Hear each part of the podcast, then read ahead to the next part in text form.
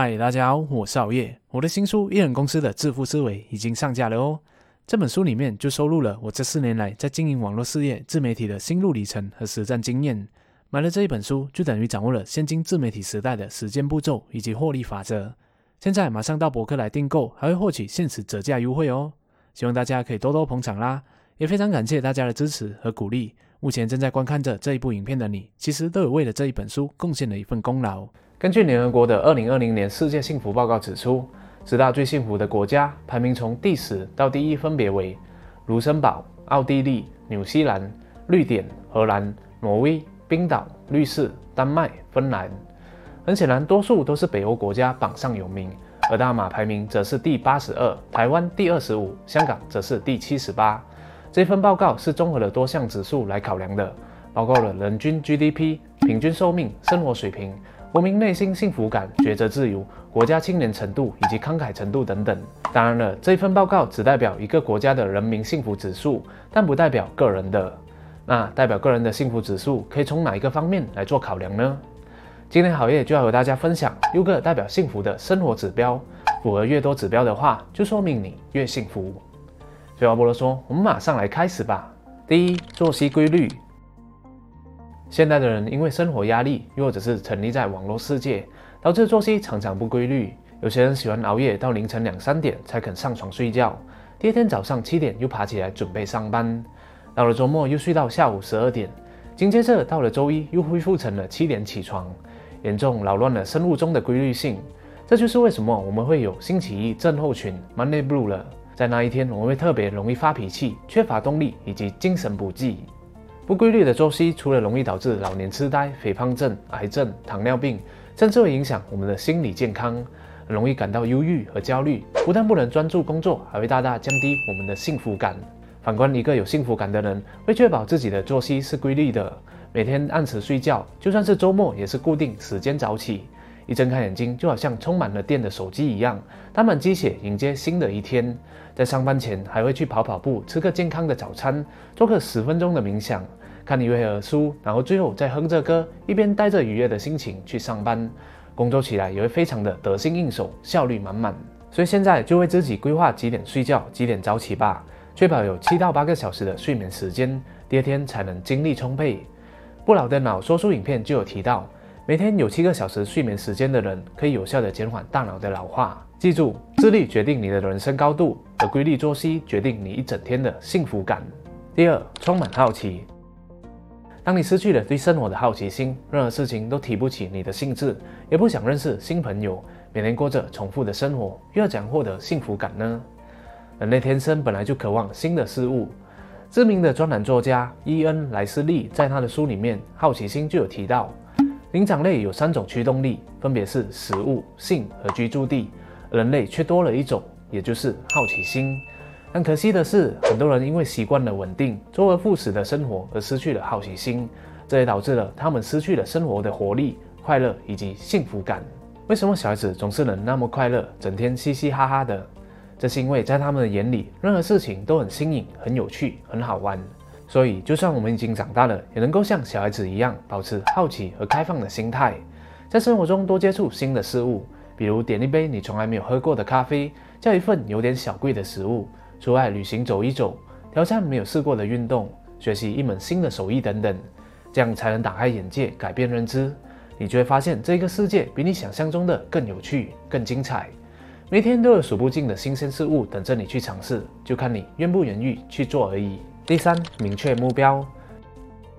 有目标的人知道自己该往哪里走，也知道什么该做，什么不该做，所以他们每一天都能过得非常的充实，非常的有意义。达成目标后，也会感到非常有成就感。没有目标的人，就好像是在跑步机上跑步，无论跑了多久，跑了多长，他们始终原地踏步，缺乏成就感。相反的，有目标的人，就好像是在跑马拉松一样，沿途不只能够看到漂亮的风景，经历千辛万苦，最终抵达目的地的时候，也能够感受到满满的喜悦和成就感。之后还可能挑战更多、距离更长的马拉松了。而人生就是通过不断的设立目标来自我挑战。每当达成之后，就会有新的收获，领悟新的道理。就是因为这样，人生才显得更有意义，更有幸福感。四、拥有兴趣。兴趣是一件值得我们投入精力和时间去培养的事情，可以是爬山、演讲、画画、研究乐器、烘焙蛋糕、拉花等等。它是我们快乐的来源，提供我们源源不绝的动力和热情，像目标一样，提供我们明确的方向以及成就感。好业的偶像埃隆·马斯克从小就对科幻小说展现了浓厚的兴趣。当其他小孩子都出外玩的时候，他却选择待在图书馆里面阅读科幻小说，长达好几个小时，也因此奠定了他想要拯救人类危机、改变世界的人生使命。最后才有了 SpaceX 以及特斯拉这两间科技巨头。您可能会说，我也经常观看科幻小说啊，但为什么我达不到马斯克的境界呢？这就是兴趣和消遣的差别了。他们的共同点是。从事这两项活动可以给我们带来快乐和享受，但这两者最大的区别就在于我们对兴趣的投入会比起消遣来得更加的高。比如说打羽毛球可以是消遣，也可以是兴趣。如果你只是和朋友每周约出去打几次羽毛球，回到家里继续做其他的事情，那么这一项运动只是一个消遣而已。但如果你在空闲的时间会上网研究更多的打球技巧，在家里练习握拍、观看比赛、参加羽毛球俱乐部。收藏好几款羽毛球拍，甚至是自己亲手为羽毛球拍穿线织网，那么它就是你的兴趣了，因为它让你投入了不少的时间、精力和金钱。最重要的是，它是会积累成长的。一个幸福的人肯定会有至少一个值得自己投入钻研的兴趣。假如你目前没有任何兴趣的话，那只能说明你尝试的不够多，因为兴趣并不会无端端的冒出来的。而是需要你持续的去探索，然后再从中一个一个的去去除掉，直到找出你最喜欢的那一个兴趣为止。第五，持续学习。地球二十四个小时不间断的在运转，知识也是同样的不停的在更新。想要与时并进，不被淘汰的话，我们就需要持续的学习，吸收更多的知识来作为养分，提供给大脑。为什么说持续学习可以带来幸福感呢？其中一个原因就是它教会了我们如何解决生活上的一些难题。而把这些难题解决了，意味着烦恼就减少了，同时也会带来成就感。此外，一个人之所以会感到忧郁，又或者是不幸福，原因就在于他被自己的惯性思维给困住了，挣脱不了。而学习则能够转变刻板的思维。比如说，小明很不快乐，因为他总是和别人做比较，妒忌同龄的小花比他更成功、更有钱，因此他陷入了痛苦和怨恨的心理状态。可是，自从他看了《练习的心境》这一本书之后，才了解到，最好的攀比是与昨天的自己做比较。于是小明就醒悟了，最后放下了和小华做比较的执拗，专心的提升自己的强项和技能，活出自己的一片天，过上自在积极的生活。持续的学习可以解决烦恼，让心灵腾出更多的空间，给予幸福感。第六，懂得感恩。我们总是注意到自己所匮乏的东西，却忘了原来自己已经拥有了许多。感恩的对立面就是抱怨。总是在抱怨缺乏金钱、机会、人员、物质的人，他们的世界只有灰白色，心中充满了恨意和怨气，习惯性的无限放大负面的事物，把正面的通通给抛在脑后了。这一种消极的态度，自然就会封闭大脑去思考更多的可能性，对于解决问题并不会带来任何实际的帮助，自然而然的就不会受到幸福女神的眷顾了。懂得感恩的人，则会注重把已经拥有的，并且把正面的事情给放大。用心观察的话，你会发现生活上其实有很多值得感恩的事物，像是沐浴在温暖的晨光，享用好吃的午餐，安全抵达目的地，路人对自己露出了微笑，听了一首好听的歌曲等等。每天多去注意并感受这些美好的事物，心情自然就会感到非常的顺畅，身心自然也会充满了愉悦和幸福感。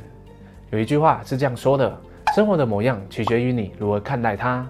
想要过得幸福，就戴上名为感恩的眼镜来看待世界吧。好了，今天的分享就讲到这里了。我们来回顾一下六个幸福的指标，就包括了：一、作息规律，按时睡觉起床，确保有七到八个小时的睡眠时间，促使身心快乐健康；二、充满好奇，保持开放的心态，多尝试不一样的东西，你会发现世界充满了乐趣；三、明确目标，不管它是对的还是不对的。都会指引你前进，让生活变得更加的充实而精彩。四、拥有兴趣，投入在一件衷心喜欢的事情上，享受全神贯注所带来的愉悦感。五、持续学习，吸收更多的知识来解决生活上的难题，转变刻板过时的思维，提升你对于这个世界的认知。六、懂得感恩，专注在已经拥有以及正面的事物上，你会过得更加的积极自在。以上的六大幸福指标其实是持续性的，而不是一次性的。换句话说，我们必须要保持这一些好习惯，才能持续的产生幸福感。这也应对了一句话：Happiness is a journey, it's not a destination。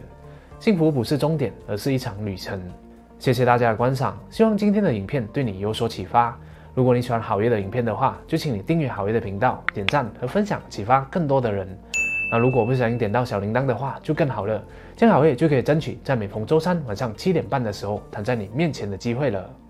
如果你想要持续提升自己各方面的软实力的话，也可以加入好业的免费电子报哦。我们将会不定时的给你送上高素质的资讯和使用技巧，帮助你有效的培养人生必备软实力。我们下一集再见。